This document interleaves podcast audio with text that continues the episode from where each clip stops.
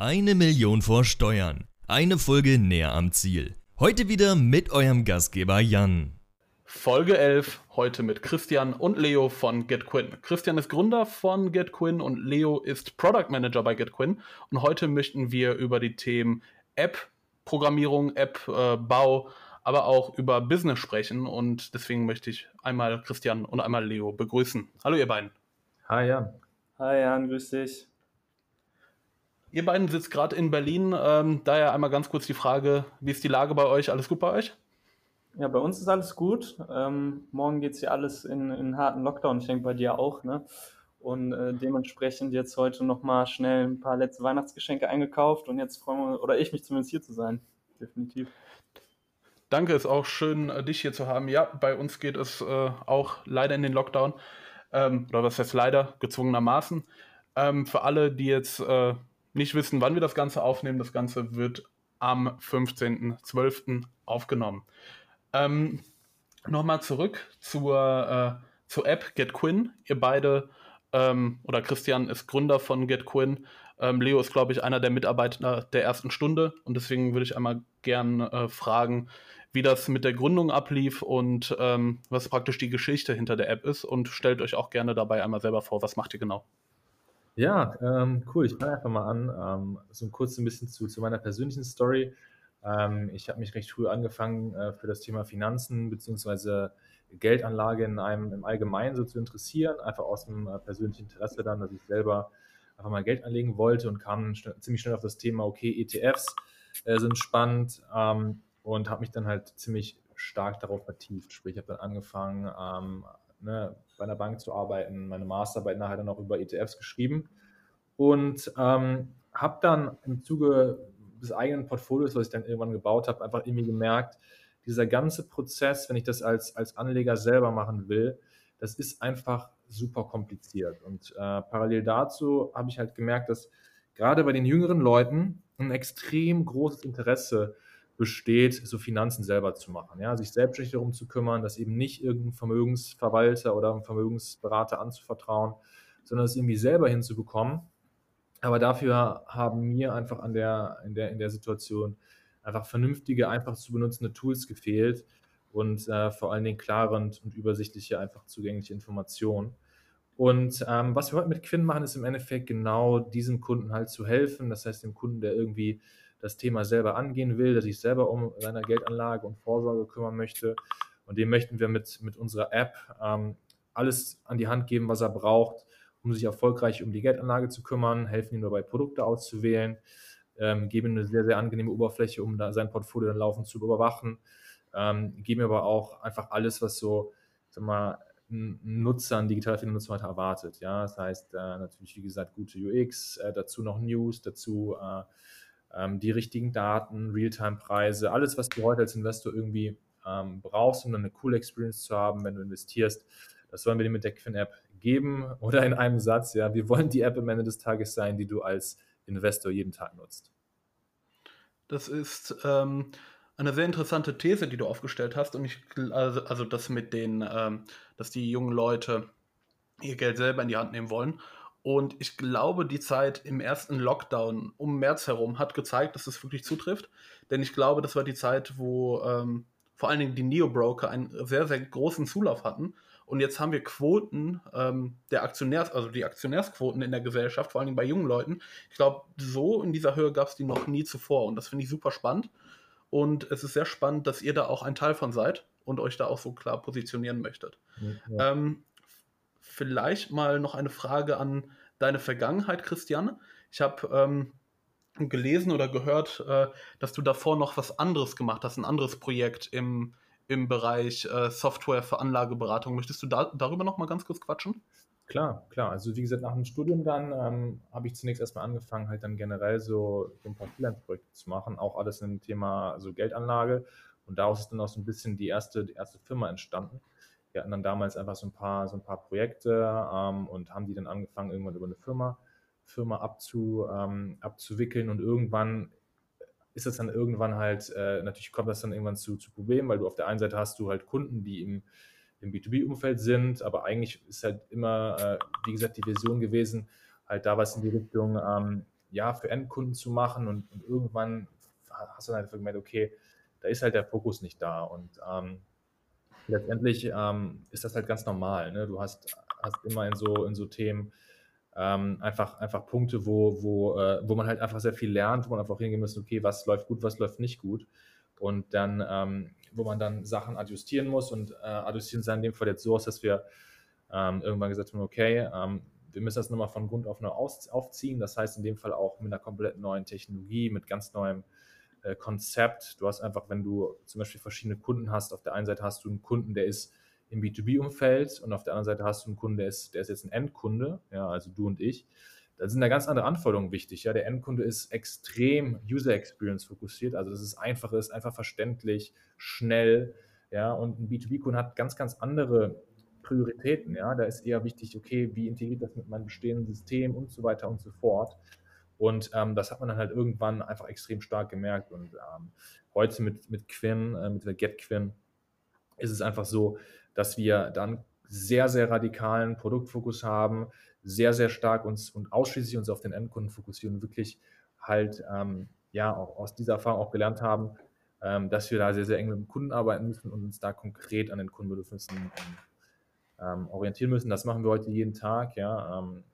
Ich spreche mit Kunden, Leo spricht mit Kunden äh, laufend. Wir, wir gucken uns an, was machen die Kunden unserer App, was wollen die Kunden und ähm, arbeiten und entwickeln unser Produkt dementsprechend halt. Ja, das ist äh, ein sehr spannender Insight, den du, den du gerade erklärt hast. Und vor allen Dingen der ganze Prozess hin äh, vom, vom, B2, äh, vom B2B-Geschäft zum B2C-Geschäft hin. Ähm, das ist ein sehr radikaler Cut, würde ich äh, behaupten aber wahrscheinlich dann am Ende des Tages fürs Endprodukt äh, wahrscheinlich auch besser, wenn man sich dann wirklich auf das äh, B2C-Geschäft konzentrieren kann. Ähm, vielleicht eine Frage an Leo. Ähm, wie ist es gekommen, dass du dann am Ende des Tages bei GetKun gelandet bist? Ähm, so dein, dein Werdegang würde mich mal hier interessieren. Klar, klar. Also ich habe einen ganz normalen äh, betriebswirtschaftlichen äh, Werdegang oder Hintergrund, ähm, habe an der Uni zu Köln äh, BWL studiert und bin eigentlich erstmal durch ein Praktikum zu GetQueen gekommen, was sich dann ähm, ja sehr schnell einfach auch zu einer Leidenschaft entwickelt hat, weil ich dieses Thema, ähm, ähnlich wie Christian das hatte, selber mit dem Thema Geldanlage beschäftigt habe und äh, gesehen habe, wie schwierig das ist.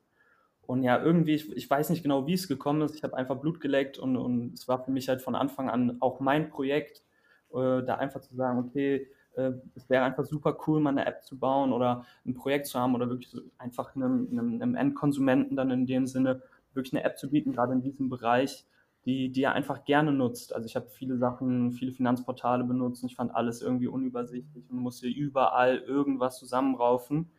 Und deswegen fand ich die Idee einfach so schön. Und ähm, so bin ich dann zu, zu GetFin gekommen, dann im Endeffekt, ja.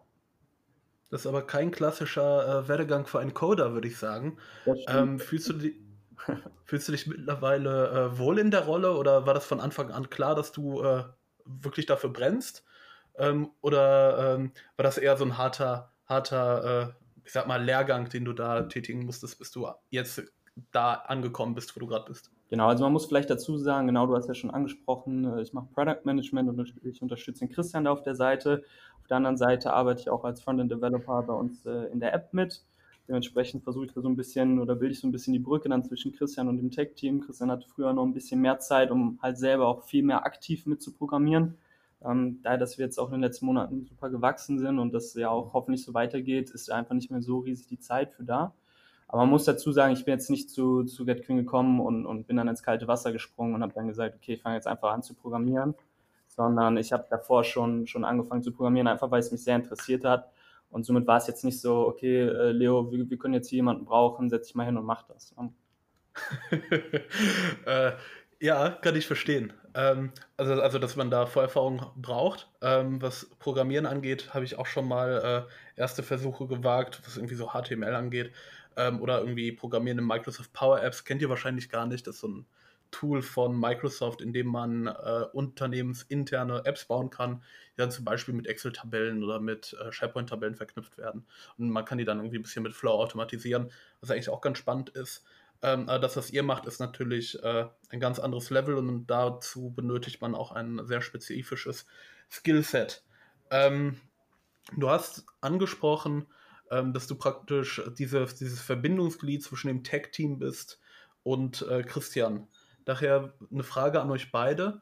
Äh, wie, kann ich mich, wie kann ich mir das äh, vorstellen bei euch im Unternehmen? Ist Christian eher so der Visionär und ähm, du musst dann irgendwie umsetzen, was Christian möchte oder äh, wie, wie läuft das bei euch ab? Ja, also bei, bei, uns ist es so, wir haben da, wir haben da jetzt nicht so, äh, wir sind alle da sehr, sehr auf, auf Augenhöhe und wie es bei uns läuft, ist, also sagen wir mal so grundsätzlich zu den Rollen, also sagen wir mal zu den, wie das auch üblicherweise in so, in so Tech-Teams halt äh, irgendwie so organisiert ist. Du hast halt äh, einen, der halt, sagen wir mal, das, das Thema Product Management halt äh, komplett leitet. Ähm, und der, da wird im Endeffekt, wenn halt, geht es halt erstmal darum, okay, was bauen wir eigentlich? Also was, ja? Also konkret welche Features oder was, was sind konkrete Tasks? die irgendwie, irgendwie gemacht werden müssen. Und ähm, dann hast du natürlich Entwickler, die das umsetzen, aber du hast vor allen Dingen auch einen, einen ganz, ganz großen Block, ähm, ist natürlich sicherzustellen, dass diese Tickets äh, richtig spezifiziert werden. Weil du kannst jetzt natürlich sagen, okay, ähm, zum Beispiel äh, ver verbessere, den, das, die, die, verbessere die Geschwindigkeit zum Öffnen der App. Aber was heißt denn das jetzt konkret? Von, von was auf wie schnell sollte ich das denn verbessern? Oder äh, ne, was sind die Kriterien, damit dieser Task als erledigt äh, markiert wird? Und da müssen vor allen Dingen natürlich auch ähm, Leute nicht nur das umsetzen, sondern müssen auch sicherstellen, dass das richtig umgesetzt ist und auch sorgen, dass das dann halt für den geplanten Zeitpunkt halt dann in unsere Software integriert wird.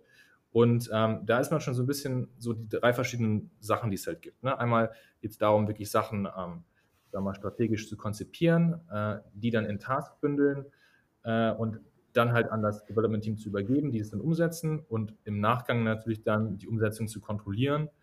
Ähm, und ja, diesen ganzen Prozess kannst du dir wie so, ein, wie so einen laufenden Prozess vorstellen, der sich immer wiederholt. Sprich, das heißt, wir planen quasi immer zwei Wochen, ja, zwei Wochen unserer, unserer gesamten Zeit auf der Produktseite für unser Team.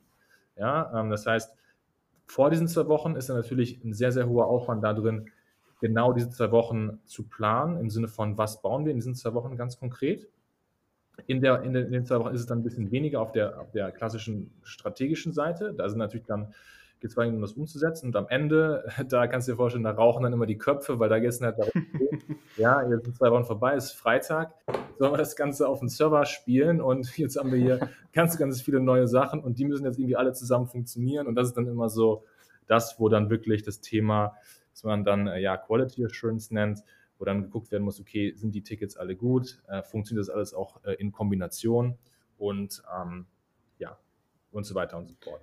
Und hier ist es so, dass wir auf allen Ebenen sehr, sehr eng zusammenarbeiten. Sprich, wir, wir sprechen natürlich, okay, was macht Sinn jetzt zu bauen, weil es macht auch gar keinen Sinn, wenn ich das jetzt zum Beispiel allein entscheiden würde, weil Leo spricht ja auch super viel mit Kunden, ja, und er hat ja auch super viele Insights, zum Beispiel schaut der Leo sich ja bei uns auch an, wie verhalten sich Leute in der App Heißt, er guckt sich Screen Recordings an, schaut sich äh, aber auch an ähm, äh, die analytischen Daten, die wir haben und äh, spricht, wie gesagt, sehr, sehr viel mit Kunden und äh, ist dementsprechend natürlich auch super, super daran involviert, was der Kunde eigentlich will. Und das spielt, spiegelt sich dann natürlich dann auch wieder, wie wir unsere Prioritäten planen sollen. Ja? Wenn jetzt zum Beispiel alle Kunden uns sagen, ja, äh, wir wollen ein besseres News-Feature und ich sage dann, ja, ich habe jetzt aber geplant, wir bauen jetzt, wir bauen jetzt unsere ETF-Suche aus, dann, dann, dann, passt das nicht. Deswegen ähm, ist es halt einfach da auch super sinnvoll, ähm, da sehr eng zusammenzuarbeiten.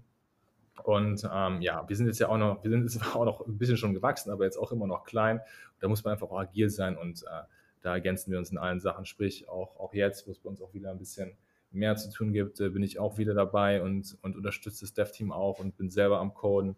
Äh, davor, jetzt ein, ein paar Wochen, äh, habe ich auch teilweise mal gar nichts gemacht. Es ist immer so ein bisschen, geht Hand in Hand. Aber das ist ja auch das Coole am Startup, dass, dass es immer abwechslungsreich ist. Ja, und äh, hier auch klar erkennbar so diese, diese sehr flache Stru äh, Hierarchiestruktur äh, gefällt mir auf jeden Fall sehr gut. Ähm, was mich jetzt aber noch interessieren würde, wie sieht das denn jetzt bei euch wirklich in der Praxis aus, in der App? Was benutzen die Leute gerne und welche Features sind bei euch jetzt konkret in der App äh, die, ich sag mal, Killer-Features, die, die jeder nutzen möchte. Ja, also bei uns ist es aktuell so, dass die Hauptfeatures, die wir, die, die bei uns genutzt werden, sind zum einen das Dashboard und zum anderen die ETF-Suche. Das sind momentan die äh, ja, am meisten genutzten, am meisten genutzten Features. Ähm, ja, bei der, bei der, bei der ETF-Suche, ich meine, das ist ein ganz klassisches äh, Produkt, ne, was man auch, was man, was einfach einfach dabei hilft, ETFs schnell auszuwählen und dafür die richtigen Informationen abzurufen. Und das Dashboard ist halt einfach äh, dafür da, wo du wirklich dein bestehendes Portfolio einfach verbinden kannst und dann halt täglich überwachen kannst und wo wir dir halt viele, viele zusätzliche Informationen halt geben, die du vielleicht so nicht hast, wie Realtime-Preise, ganz viele verschiedene aufgearbeitete Daten, sprich in welchen Regionen, in welchen Sektoren, in welchen Anleiheklassen bin ich eigentlich gerade investiert, ja, wo ich auch natürlich mehrere Depots verbinden kann, einen aggregierten Blick mir verschaffen kann. Das sind so die, die, Kern, die Kernfeatures, die bei uns hauptsächlich genutzt werden. Ja, ich bin ja auch ähm, mittlerweile mittelfristig oder schon langfristiger Nutzer der App. Ähm, eigentlich seitdem wir das erste Mal in Kontakt standen. Ähm, ich weiß gar nicht mehr, wann das war. Ich glaube, ähm, Mitte August müsste es ungefähr gewesen sein. Und ähm, seitdem hat sich die App auch stark gewandelt. Ähm, klar, zum, zum Positiven hin. Und ähm, deswegen finde ich das ziemlich, ziemlich interessant, was ihr mit, mit Feedback macht, weil auch wir regelmäßig im, im Austausch standen und ihr dann immer wieder auch Feedback von mir bekommen habt. Ähm, wobei ich natürlich auch sagen muss, dass ich jetzt zum Beispiel nicht die kritischste Person bin. Ähm, deswegen würde mich mal interessieren, mit wie vielen Personen du ähm, im Monat oder in der Woche sprichst, Leo, um da wirklich Insights zu bekommen und wo ihr diese Leute überhaupt herkriegt, die dann äh, bereitwillig euch Feedback geben. Weil wenn ich mir das so vorstelle, ähm, ich bin eigentlich immer so eine Person, ich mache eine Umfrage, wenn mir die irgendjemand zuschickt, ähm, aber wirklich Lust habe ich eigentlich nie darauf. Ja, mit Umfragen machen wir es jetzt erstmal so, so nicht direkt. Ja. Ähm, erstmal nochmal ganz generell halt dieses, dieses Feedback ist halt einfach super wichtig, dadurch, dass wie, wie gerade auch schon gesagt, ein junges Unternehmen, wir ein junges Unternehmen sind und dieses ganze Iterieren einfach sehr, sehr wichtig ist. Immer wieder zu schauen, was kann man besser machen und da nicht nur sich darauf zu verlassen, okay, was ist so die eigene ähm, Intuition, sondern auch, okay, ähm, was wollen die Nutzer denn wirklich haben? Ähm, da jetzt mal zu sagen, okay, ich spreche jetzt in der Woche mit 15, 15 Nutzer, ist ein bisschen schwierig, weil es ganz viele verschiedene Kanäle gibt. Ähm, am Anfang war es eher so, dass wir an, an unsere neuen Nutzer äh, Mails rausgeschickt haben und einfach danach gefragt haben, ob es vielleicht Feedback geben, äh, gibt. Und mittlerweile ist es halt auch wirklich so, dass wir zum Beispiel auch, auch häufig auf Instagram angeschrieben werden. Ähm, einfach zum Beispiel mit Fragen, ganz häufig kam jetzt zum Beispiel, wann wird Trade Republic integriert? Ähm, so, da, wenn du da merkst, okay, das sind jetzt häufig Nutzer, die kommen und fragen, wann, wann kommt das endlich, weiß natürlich, okay, da muss man jetzt zum Beispiel was machen. Ähm, und somit ist es wirklich schwierig zu sagen, wie, wie viel es, also eine pauschale Zahl kann ich dir nicht nennen. Also mal sind es 20 Leute in der Woche, mal sind es vielleicht nur drei. Ähm, aber es ist auf jeden Fall ein stetiger Fluss, der, der uns auf jeden Fall sehr viel, sehr viel weiterhilft da. Mhm. Ähm, was mich jetzt auch noch so brennend interessieren würde, du hast nämlich gerade die persönliche Intuition angesprochen. Habt ihr jemals an einem Feature gearbeitet, habt das dann gelauncht und wart richtig überzeugt davon und dann am Ende des Tages fand es niemand gut oder hat das kaum jemand benutzt? Oder kam sowas doch gar nicht vor? Ähm, so, so drastisch würde ich es jetzt nicht sagen. Aber was du natürlich schon, was du natürlich schon irgendwie hast, ist, dass du den Kunden halt so, so ein bisschen falsch einschätzt.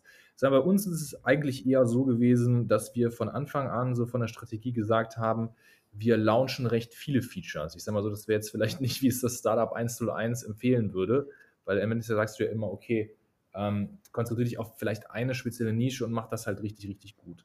Aber das Thema hier bei dem, bei dem ganzen äh, Thema, so, so wenn es um, um, um Finanzanlagen und Monitoring geht, ist, wenn ich mir anschaue, also was wir halt gemacht haben, ist, wir haben uns halt angeschaut, okay, was nutzt denn der klassische Nutzer eigentlich für Features, ja? So, und der Nutzer, der sich, keine Ahnung, sein Portfolio irgendwo monitort, der schaut halt trotzdem täglich irgendwie rein, wie entwickelt sich der Aktienmarkt oder zumindest oft äh, und schaut sich auch an, wo, wie entwickelt sich der DAX oder wie entwickelt sich das und das Wertpapier, unabhängig davon, ob er im DAX gar nicht investiert ist, einfach weil er halt wissen will, okay, wie, wie läuft der Markt heute? Und der Nutzer schaut sich halt eben halt auch News an. Und wir haben halt gesagt, ähm, wir müssen es langfristig schaffen, und das ist so auch ein bisschen das Problem, was halt ganz, ganz viele Apps im Finanzbereich haben, müssen es schaffen, dass der Nutzer wirklich täglich und langfristig gerne in unsere App zurückkommt, weil dann, ähm, dann können wir wirklich auch das erreichen, was wir wollen. Und, und dann nachher auch zusätzliche Features launchen, um das zu skalieren. Deswegen haben wir gesagt, wir launchen von Anfang an viele, viele Features und die Features, die die Kunden halt grundsätzlich wollen und haben dann letztendlich ähm, unsere Entwicklungszeit, unsere Kapazitäten, die wir haben, ähm, so ein bisschen danach aufgeteilt, was denn jetzt wirklich vom Nutzer wirklich benutzt wird. Das heißt, wir haben halt schnell gemerkt, okay, ne, du kannst dir vorstellen, wir haben das Thema News bei uns, wir haben das Thema ETF-Datenbank, Dashboard, wir haben einen Neuanlageprozess, wo wir den Kunden helfen, Portfolios aufzustellen.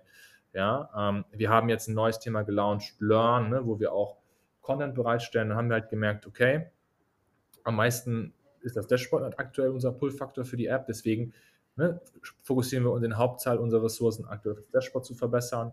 Äh, an zweiter Position natürlich die ETF-Suche.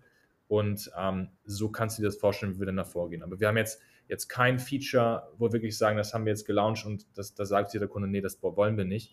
Weil wir aber auch hm. im Feature-Set ähm, schon deutlich breiter aufgestellt sind, glaube ich, als die meisten anderen Apps. Dennoch sind es schon klassische Feature, die in vielen anderen Apps, sagen wir mal, dann alleinstehend angeboten werden und ähm, die dann teilweise bei uns in der App mit einer anderen UX und äh, ein bisschen einfacher vielleicht dargestellt sind. Und ähm, ja, in dem Sinne, da wurden wir nie so wirklich enttäuscht, aber wir haben ähm, da auch einen sagen wir mal, Approach gefahren, der, ne, wie gesagt, sich einfach auf ein recht breites Feature-Set ausgelegt, ausgelegt war. Ja, du, du hast angesprochen, dass das äh, nicht dem, äh, dem Startup, äh, Startup 101 entspricht. Ähm, allerdings würde ich dir auch hier äh, zustimmen, äh, dass das im, im Rahmen einer Finanz-App wirklich Sinn macht. Denn diese Themen sind ja wirklich alle, äh, die, die greifen alle Hand in Hand. Denn wenn ich mein Depot tracke, dann möchte ich wahrscheinlich auch Aktien suchen oder ETF suchen. Ähm, wenn mir dazu noch die passenden News angezeigt werden, ist es natürlich alles, ähm, sind das alles Gründe, öfters in die App zu kommen. Und daher ähm, erreicht ihr so eure Ziele wahrscheinlich wirklich äh, konsequent und das gefällt mir wirklich gut. Ähm, ich habe mitbekommen, dass ihr euer Team mittlerweile nach und nach ausgebaut habt und mittlerweile ähm, vermehrt auch Marketing benutzt äh, oder Marketing-Tools benutzt. Ich sehe eure, eure Werbung mittlerweile auch immer öfters auf Instagram aufploppen. Und da würde mich auch interessieren, ähm, wie die angenommen wird. Merkt ihr mittlerweile einen großen, äh, einen groß, großen Zuwachs an Nutzern oder, ähm, oder wie, wie wird die angenommen? Ähm, ja, das Marketing, das Marketing läuft gut. Das, das fahren wir jetzt langsam, langsam halt so ein bisschen, so ein bisschen hoch. Und ähm, auch da, äh, auch so ein bisschen auch dann, um, um, den Bogen auch so ein bisschen zum, zum, zum Produkt gespannt.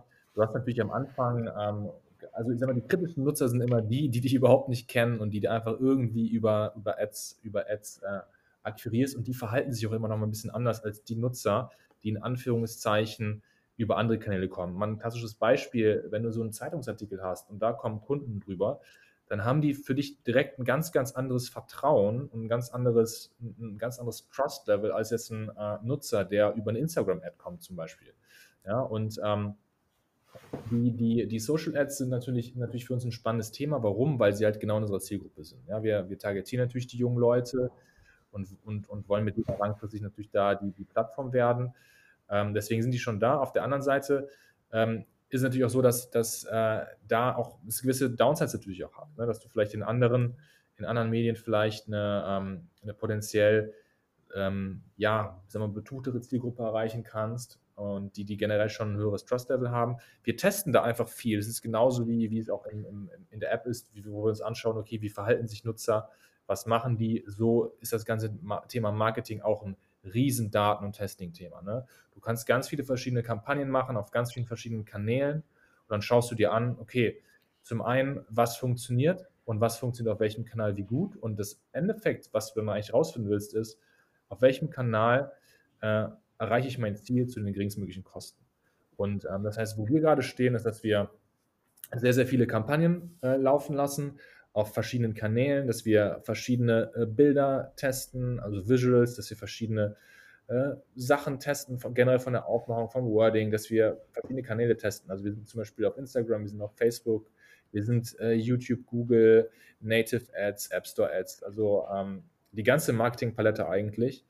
Und ähm, genau, jetzt wollen wir einfach Daten sammeln, ja, wer, wer, wer sind unsere Kunden, wer äh, von welchem Kanal äh, verhält sich vielleicht so oder nimmt unsere Features so und so besser an. Weil was im Endeffekt ist es ja so, wir wollen ja nicht nur, dass wir die Kunden zum günstigen Preis in die App bekommen, sondern wir wollen auch, dass diese Kunden die App wirklich auch nutzen. Das heißt, da ist auch die Frage äh, natürlich nicht nur des Preises, sondern auch, wie aktiv sind die Nutzer und ähm, ja, welche Features interessieren die und wie aktiv sind die in der App. Ja, da habe ich direkt äh, zwei Follow-up-Fragen dazu. ähm, wir arbeiten ja auch ziemlich viel äh, zusammen, was, äh, was Ads angeht.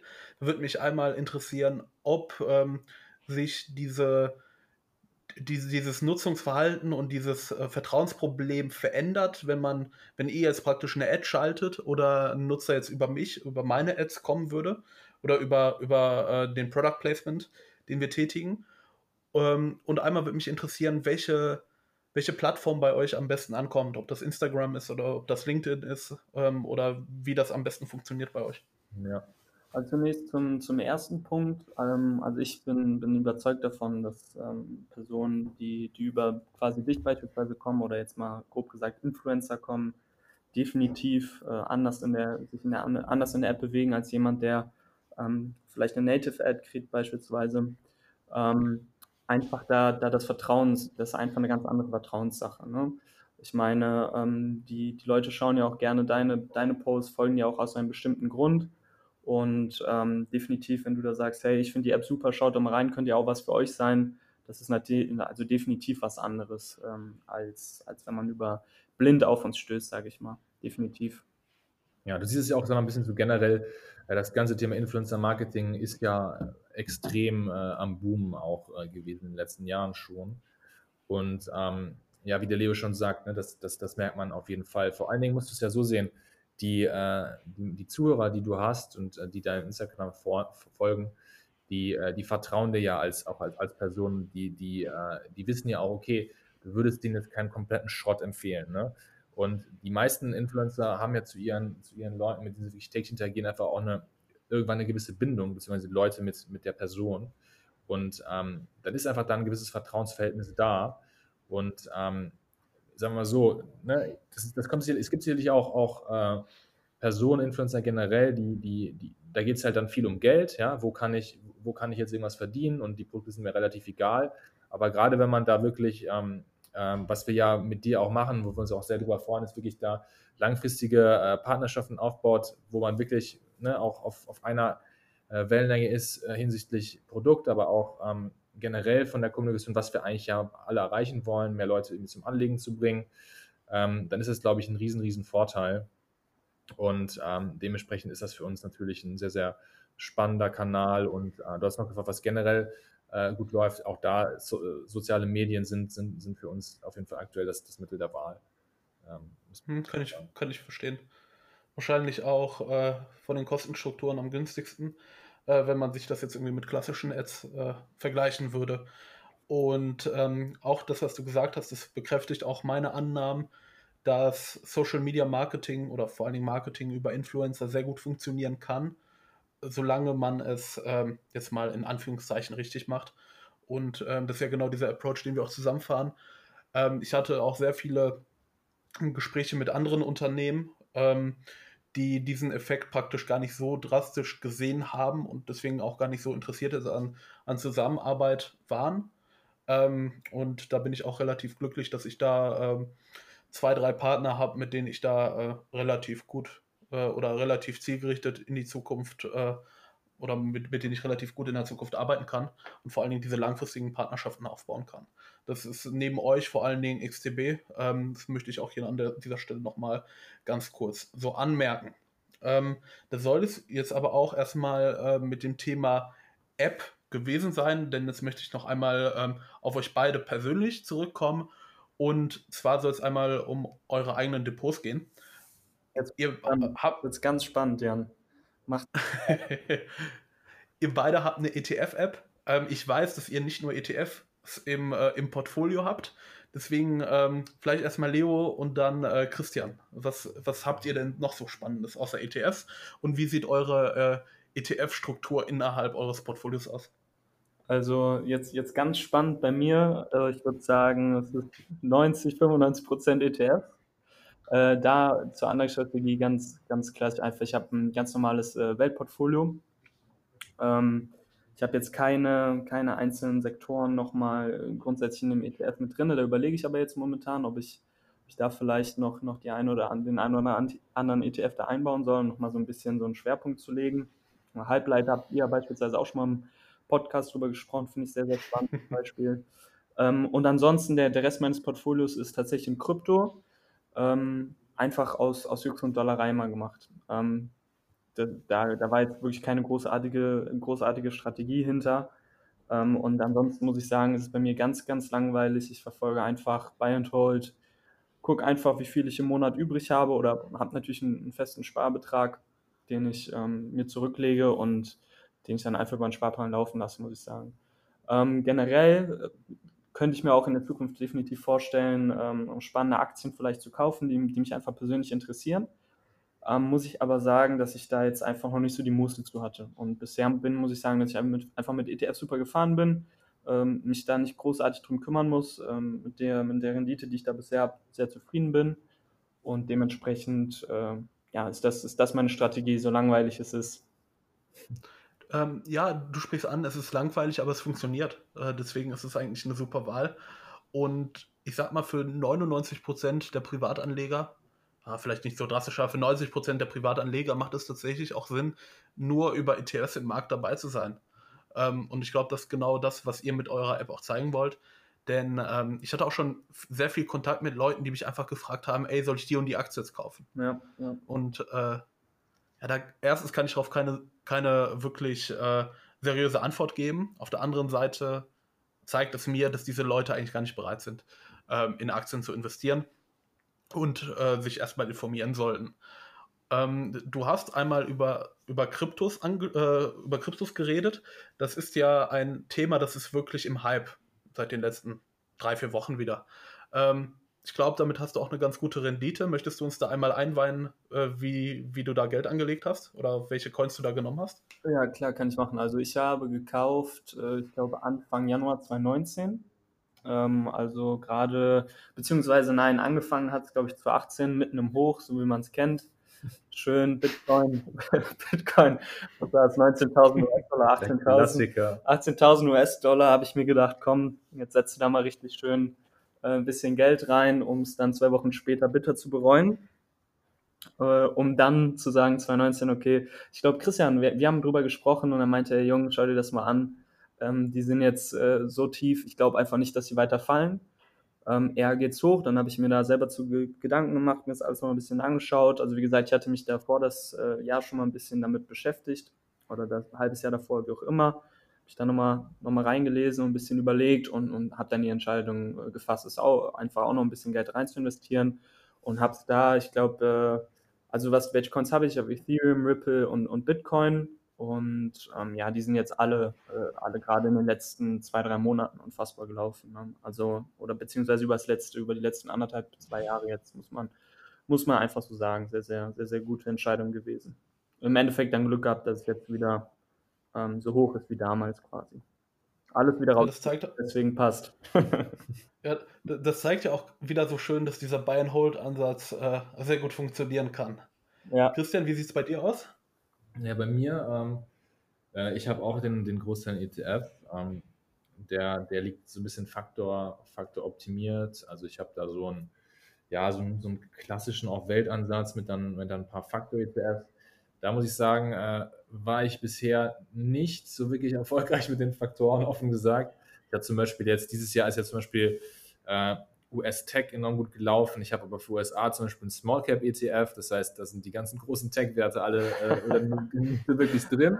Das heißt, die, die, die Bubble habe ich so ein bisschen, äh, habe ich so ein bisschen verpasst. Auf den anderen, also anderen Sachen dann halt teilweise wieder nicht. Also ne, Spaß beiseite. Ähm, das ist halt so die, die, die Basisanlage und, und das ist auch, ist auch alles fein. Es ist schon klar, dass man das nicht vorher sagen kann, aber ja, da haben die mir die Faktoren äh, bisher nicht so viel gebracht. Äh, äh auch Krypto, ne? Ähm, ja, auch da ein paar Coins. Ähm, Klassik, Klassiker da auch, ne? Bitcoin, Ethereum und so weiter und so fort. Und dann habe ich auch ein paar Einzelaktien, wobei da muss ich sagen, ähm, ja, ist das, ist das wirklich, sagen wir mal, nicht, nicht groß fundiert. Ne? Also ich sagte, da ist mein Due Diligence-Prozess bei so Aktien wirklich sehr, sehr begrenzt. Ich bin da nicht so tief drin, sondern äh, ich mache es meistens so, äh, um offen zu sein, ich, wenn irgendwie, wenn ich irgendwie so das Gefühl habe, hey, da ist jetzt so eine Preisreaktion am Markt, die ist einfach zu groß für das, was eigentlich passiert war. Ne? Das hast du auf das mal gehabt. Du hast natürlich ähm, mit VW, die irgendwann extrem gefallen sind wegen dem Skandal. Du hast das aber auch zu kleineren Werten, Aurelius, ähm, ein paar, paar Fluggesellschaften natürlich. Dann, dann denke ich mir so, okay, die sind jetzt so extrem gefallen in ganz kurzer Zeit.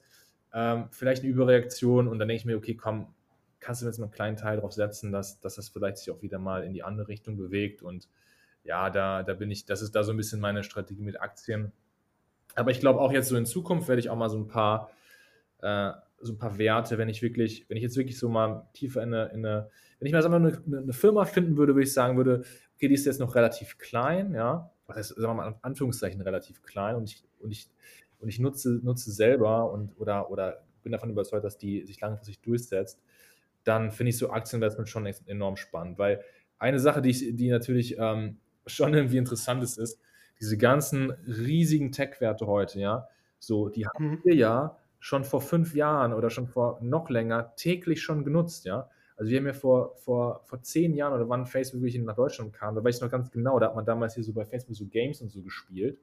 Und, ja. und wir alle haben Google genutzt, wir alle haben Amazon genutzt, ja. Äh, wahrscheinlich hatten alle von schon mal Amazon Prime, Netflix, wie sie alle heißen.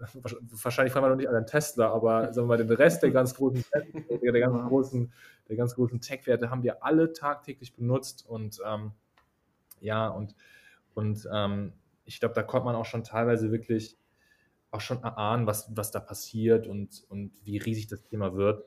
Und deshalb, mhm. wenn ich nochmal in der Situation bin, dann würde ich mir nochmal tiefer Gedanken machen, okay, wie das vielleicht unser, unser, unser, ja, unsere Gesellschaft ändern kann und vielleicht ein bisschen früher auch auf solche Themen dann setzen, auch als, als Aktieninvestor. Das, das Problem, also klar, das ist ein sehr guter Ansatz. Das Problem, was ich aktuell sehe, sind die hohen Bewertungen.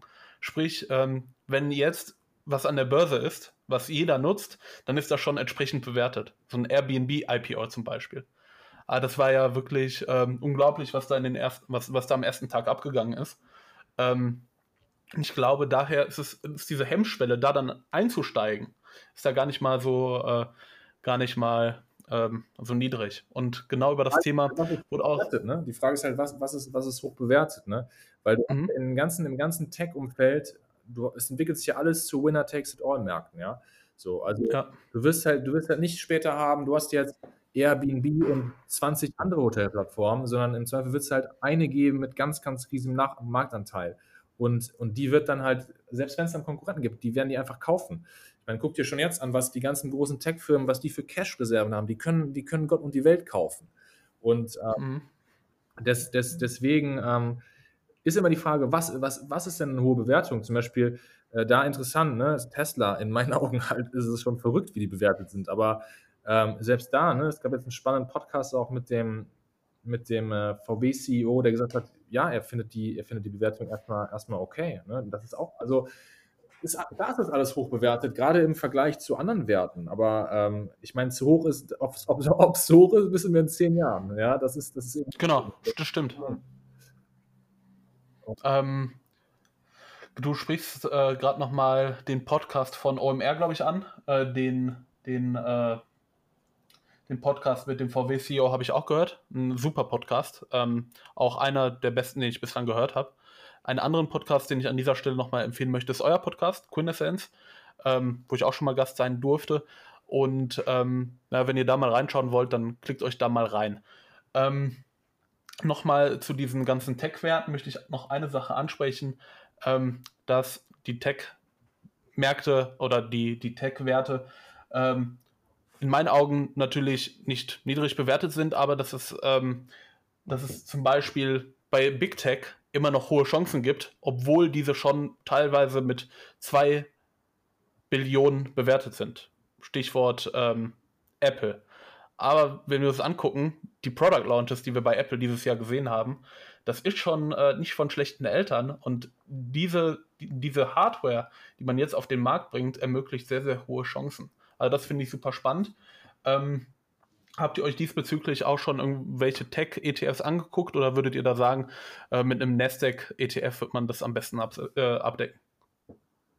Ja, also ähm, ich, ich würde ich würd sagen, Nasdaq-ETF hat da schon wirklich sehr, sehr, sehr, sehr spannende Werte. Da hast du echt eigentlich die gesamte, die gesamte ähm, Bandbreite eigentlich dabei. Ich glaube, das Coole im Nasdaq ist ja sogar, dass du sogar nicht nur USA fokussiert bist, ähm, sondern du hast ja auch andere Listings noch dabei. Ähm, also ich finde den Nasdaq spannend. Ich glaube, ich würde jetzt persönlich aber hingehen, ich würde ich würd dann, äh, glaube ich, das dann über ein paar, paar Titel ergänzen. Für mich jetzt persönlich, ähm, aber ich glaube, Nasdaq ist, ist, wenn man, wenn man, äh, ähm, wenn man so einen Fokus, so einen Technologiefokus im Portfolio setzt, spannend. Vor allen Dingen, weil du hast natürlich dann viele Branchen-ETFs, aber dann ist die Frage, willst du dich jetzt wirklich auf, auf sagen wir mal, da einzelne Themen äh, wirklich fokussieren, was ja auch spannend sein kann. Aber im Nasdaq hast du einfach viele verschiedene äh, Tech-Werte drin. Du hast halt, du hast natürlich diese ganzen äh, Robotics, KI, äh, Big Tech, natürlich, wie du gesagt hast. Ähm, da ist einfach, ist einfach viel dabei. Ähm, deswegen finde ich es keinen schlechten Index. Vor allen Dingen, weil er auch viele günstige ETFs gibt. Ne? Das muss man ja auch sagen. Ne? Das, das, ist ja auch ein Punkt, wenn ich jetzt für einen Themen-ETF ähm, jetzt vielleicht meine 60, 70 Basispunkte zahle. Ich weiß gar nicht, was der günstigste Nasdaq-ETF ist, aber der wird deutlich, deutlich günstiger sein. Ne? Ja. Ähm, ich bin äh, tatsächlich ein großer Verfechter vom ähm, MSCI US Technology ähm, ETF. Ich glaube, so müsste der heißen. Knapp 30 Unternehmen drin, Apple, Microsoft ein bisschen hochgewichtet. Ähm, aber ist so einer der Tech-ETFs meiner Wahl, wenn man vor allen Dingen die großen Player abdecken möchte. Wie heißt der? Ja, ähm, ja du hast natürlich hier jetzt 40% Apple und Microsoft. Ähm, aber, aber ja, das ist natürlich auch eine Strategiefrage, ne? Strategie genau, definitiv. Aber es ist halt ist günstig, ne? Günstig, ist ja. günstig, das muss man sagen. Das ist, das ist echt, ja. Das ist beispielsweise ein ETF, den äh, meine Freundin nutzt, um ihr Weltportfolio ein bisschen aufzupeppen mit einer kleinen Gewichtung. Ja, ähm, Finde ich dahingehend immer ziemlich spannend. Ähm, wobei man natürlich sagen muss, dass auch im MSCI World Apple, Microsoft und Big Tech nicht wirklich gering gewichtet sind. Ja, ähm, ich sehe gerade, der ist als, als Nasdaq. Du bist ja auch ein, du entpuppst dich ja auch als ETF-Experte, ja, ja, ja. gerade. Ungeahnte. Ja. äh, ja, nicht, nicht wirklich Experte, aber ähm, man, man, beschäftigt sich natürlich mit den Themen. Ähm, wenn man Blogger ist in, in, in diesem konkreten Fall, dann bleiben solche Themen auch nicht aus. Und ähm, dank der Chance, mit euch zusammenzuarbeiten, ähm, gucke ich mir jede Woche mindestens ein ETF an und äh, dadurch, ähm, dadurch gewinnt man doch schon ein bisschen an Expertise, ja. finde ich. Ja, learning by doing. Learning definitiv, by doing. definitiv. Aber das ist ja genau das, äh, was eure App ja auch äh, den Kunden ähm, praktisch vermitteln will, würde ich sagen, dass man äh, anfangen soll, die Finanzen selber in die Hand zu nehmen. Die und, äh, und ich finde, das sind eigentlich auch recht schöne Schlussworte. Ähm, aber bevor ich euch hier aus diesem Podcast entlassen möchte, äh, habe ich noch eine Frage, die stehe ich jedem Podcast-Gast am Ende eines Talks. Und ähm, das ist einmal die Frage, wenn ihr jetzt eine Aktie, ein ETF oder einen Coin kaufen müsstet, ähm, was würdet ihr kaufen? Ich wusste, dass die Frage kommt und ich habe mich dennoch nicht darauf vorbereitet.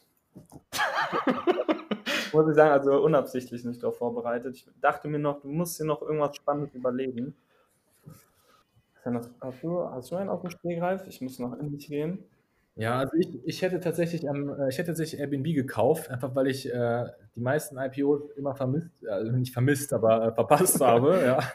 vermisst, mhm. vermisst auch, weil sie alle so gut gelaufen sind in diesem Jahr. Ähm, aber ich bin jetzt irgendwie doch noch nicht eingestiegen, äh, überlege es aber noch. Ähm, unabhängig davon, also ich habe auch da keine Ahnung, ob die jetzt gut bewertet sind oder nicht, habe ich mich, ne, aber einfach, weil ich glaube, weil ich glaube, mhm. ähm, einfach, das ist einfach gerade ähm, ja ein riesen, da ist gerade ein riesen Tech-Hype und ähm, wenn ich mir alle IPOs, Tech-IPOs bisher in diesem Jahr angucke, dann ähm, sind die alle bis jetzt ziemlich gut gelaufen. Das heißt, Airbnb finde ich, find ich spannend und da, glaube ich, würde ich, werde ich vielleicht in den nächsten Tagen mal vielleicht eine kleine Wette drauf platzieren. Cool. Also wirklich cool. Ähm, ich bin eher so der Mensch, ich bin eher so der Booking-Fan.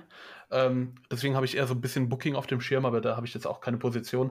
Ähm, aber für mich auch da eine der, der, der, führenden Plattformen und ob man sich jetzt Booking holt oder Airbnb. Das ist ja auch natürlich ein bisschen anderes Geschäftsmodell, ähm, weil man äh, bedient ja auch ein bisschen anderes Klientel. Aber definitiv Airbnb eine sehr spannende Aktie und ein noch spannendes Unternehmen. Ähm, wie sieht es bei dir aus, Leo? Hast du dich mittlerweile entscheiden können? Ja, ich glaube, ich, glaub, ich habe mich entschieden. Ich glaube, ich würde nochmal auf Wirecard setzen und gucken. dann dann nochmal nachkaufen. dann nochmal nachkaufen, um, um meine Verluste vielleicht doch nochmal rauszuholen. Also ein bisschen äh, down averagen. das, das, das. Also das kann. Hast du das riesen Comeback, ja? Das wäre das wär mal was. Totgeglaubte Leben länger. Genau. Also, also das kann ich keinem Podcast-Hörer hier so bedenkenlos weiterempfehlen. Soll ich mir einen anderen aussuchen? Nein, das passt schon. Nein, war natürlich, war natürlich nur, war natürlich nur ein Witz, war ein bisschen Galgenhumor, einfach, äh, weil ich damit äh, ja einfach ins Klo gegriffen habe. Ähm, mhm. Ich glaube, ich, ich würde tatsächlich, ähm, ich würde tatsächlich eine Amazon kaufen, glaube ich. Ähm, einfach weil ich jetzt, weil ich müsste, weil ich es jetzt so nicht mache, weil ich es einfach extrem viel finde für, für eine Aktie und äh, das, das wäre einfach direkt in meinem Portfolio so sehr, sehr hoch gewichtet. Ähm, aber wie, wie ihr auch schon gesagt habt, okay, was ist jetzt hoch bewertet, was nicht. Ähm, ich denke, vor zehn Jahren haben auch schon viele Leute gesagt, auch vor fünf, äh, dass es sehr, sehr hoch äh, bewertet ist. Ja. Und äh, jetzt lachen sie sich ins Fäustchen die Leute, die gesagt haben, komm, ich traue, ich mach's trotzdem. Und ähm, ja, also wie gesagt, wenn es da wirklich hinzugehen sollte, wo, wonach es ja auch aussieht, dass ähm, so nach dem, nach dem Thema Winner takes it all, ähm, dass die, die haben einfach so viele neue Sparten und, und allein diese ganzen Web-Services nochmal dazu. Es ist ja lange nicht mehr einfach nur der Versandhandel. Dementsprechend genau. ähm, denke ich, dass sie immer noch unglaubliche Wachstumschancen haben. Und ähm, da würde ich mich dafür entscheiden. Coole Wahl. Ähm, Amazon auch eines dieser Unternehmen, ähm, welches ich eigentlich fest vorhatte zu kaufen, wenn es einmal wieder unter die 1500 Euro Marke fällt. Ja. Das habe ich nicht getan. Kannst du noch bereue ich. Du kannst du noch lange warten. Ja, das, ja also ich, ich, ich war, ähm, es, es, war ja soweit. Es war letztes Jahr, da, da, fiel die Aktie auf 1400, 1300 oder so, weiß ich nicht genau. Ähm, Anfang 2019 müsste es gewesen sein. Und ähm, ich ärgere mich bis heute, dass ich es nicht getan habe. Ähm, wobei, ähm, wie Costolani einmal so schon sagte, wenn man äh, eine Straßenbahn verpasst, dann soll man da nicht hinterher rennen, sondern auf die nächste warten. Und ähm, deswegen, es gibt sehr viele, sehr viele Chancen auf dem Markt und ich denke, da, da findet sich auf jeden Fall noch eine für die Zukunft. Aber hast du denn eigentlich an den, äh, weil wir jetzt viel über Tech auch gesprochen haben, hast du denn äh, selber ein paar äh, Tech-Werte im, im, Portfolio, vielleicht welche, die man nicht so, die man nicht so wirklich kennt? Oder so ein paar Insider? Du hast ganz viel, du hast deine, deine größte Position ist Apple, Jan, oder? Genau, Apple ist meine größte Position. Ich habe äh, sehr viel Big Tech oder was ist, ich, ich habe eigentlich gar nicht mehr so viel Big Tech. Ich habe Apple, Microsoft, dann habe ich äh, Taiwan Semiconductor Manufacturing Company, TSMC, äh, eine meiner absoluten Lieblingswerte, ähm, ein Halbleiterwert, ähm, der weltweit größte Auftragshersteller für Computerchips und ähm, dann vielleicht ein Tech-Wert, den wahrscheinlich niemand kennt oder den sehr wenig Leute kennen, das wäre Nova Measuring. Nova Measuring ist auch ein Unternehmen aus der Halbleiterbranche. Das Unternehmen hat ähm, eine Marktkapitalisierung von knapp 2 Milliarden, kommt aus Israel und baut ähm, so Systeme, mit denen man Chips untersuchen kann. Die werden dann in der Fertigung benutzt. Zum Beispiel, wenn äh, man sehr hohe äh, sehr hohe äh, Ausschussquoten hat, weil die Chips kaputt gehen. Da kann man dann äh, im Nachhinein dahin gehen und das Ganze untersuchen. Wird in Zukunft immer wichtiger, weil die Verfahrenstechniken dahin gehen, dass wir, ähm, dass die Chips oder die Transistoren auf den Chips immer kleiner werden und daher ähm, eine sehr, sehr spannende Sache. Ähm, da gibt es aber auch ein paar größere Player, die das machen, wobei Nova Measuring da eher so ein Nischenplayer ist. Aber kann man sich auf jeden Fall mal angucken, wenn man ein bisschen Zeit hat. Und dann habe ich noch Cloudflare im Depot, mittlerweile aber auch schon eher ein Hype in der Community. Deswegen, das sind so die Werte, die man sich da mal vielleicht angucken könnte. Hype, Hype in der Community? Cloudflare? Äh, bei, Cl bei Cloudflare, also ich sehe es mittlerweile immer öfter, das Unternehmen hat eine Marktkapitalisierung von, lass mich nicht lügen, von knapp 30 Milliarden, ähm, ist daher gar nicht mal so groß und ich sehe es immer öfters auf Instagram und das sind halt immer solche Sachen, die bereiten mir ein bisschen Kopfschmerzen, mhm. ähm, also ich, ich weiß nicht, also ich, ich würde jetzt nicht unbedingt sagen Hype, aber das ist schon ein bisschen überproportional zu der Größe, also aktuell, was da abgeht. Das liegt wahrscheinlich auch an der Rallye. Wir haben da jetzt dieses Jahr knapp 100, 160, 170 Prozent gesehen. Äh, einen großen Teil dieser Rallye habe ich auch mitgemacht, was mich sehr glücklich macht. Aber das sind halt trotzdem solche Sachen, die machen mich immer leicht skeptisch. Das ist dein größter, die, die, der Wert, der am meisten Rendite bei dir gemacht hat, ne? Glaube ich. Das ist dein, dein bester. Jo, genau. Ja. Aber dann möchte ich ähm, das kann ich auch länger hier ausschweifen lassen. Ähm, und dann möchte ich mich bedanken, dass ihr beide hier wart. Danke Christian, danke Leo für eure Au äh, Anwesenheit. Ja, danke dir, hat Spaß gemacht. Definitiv, war, war sehr, sehr cool. Ja, definitiv. Ich hatte auch sehr viel Spaß und das war eine Million vor Steuern.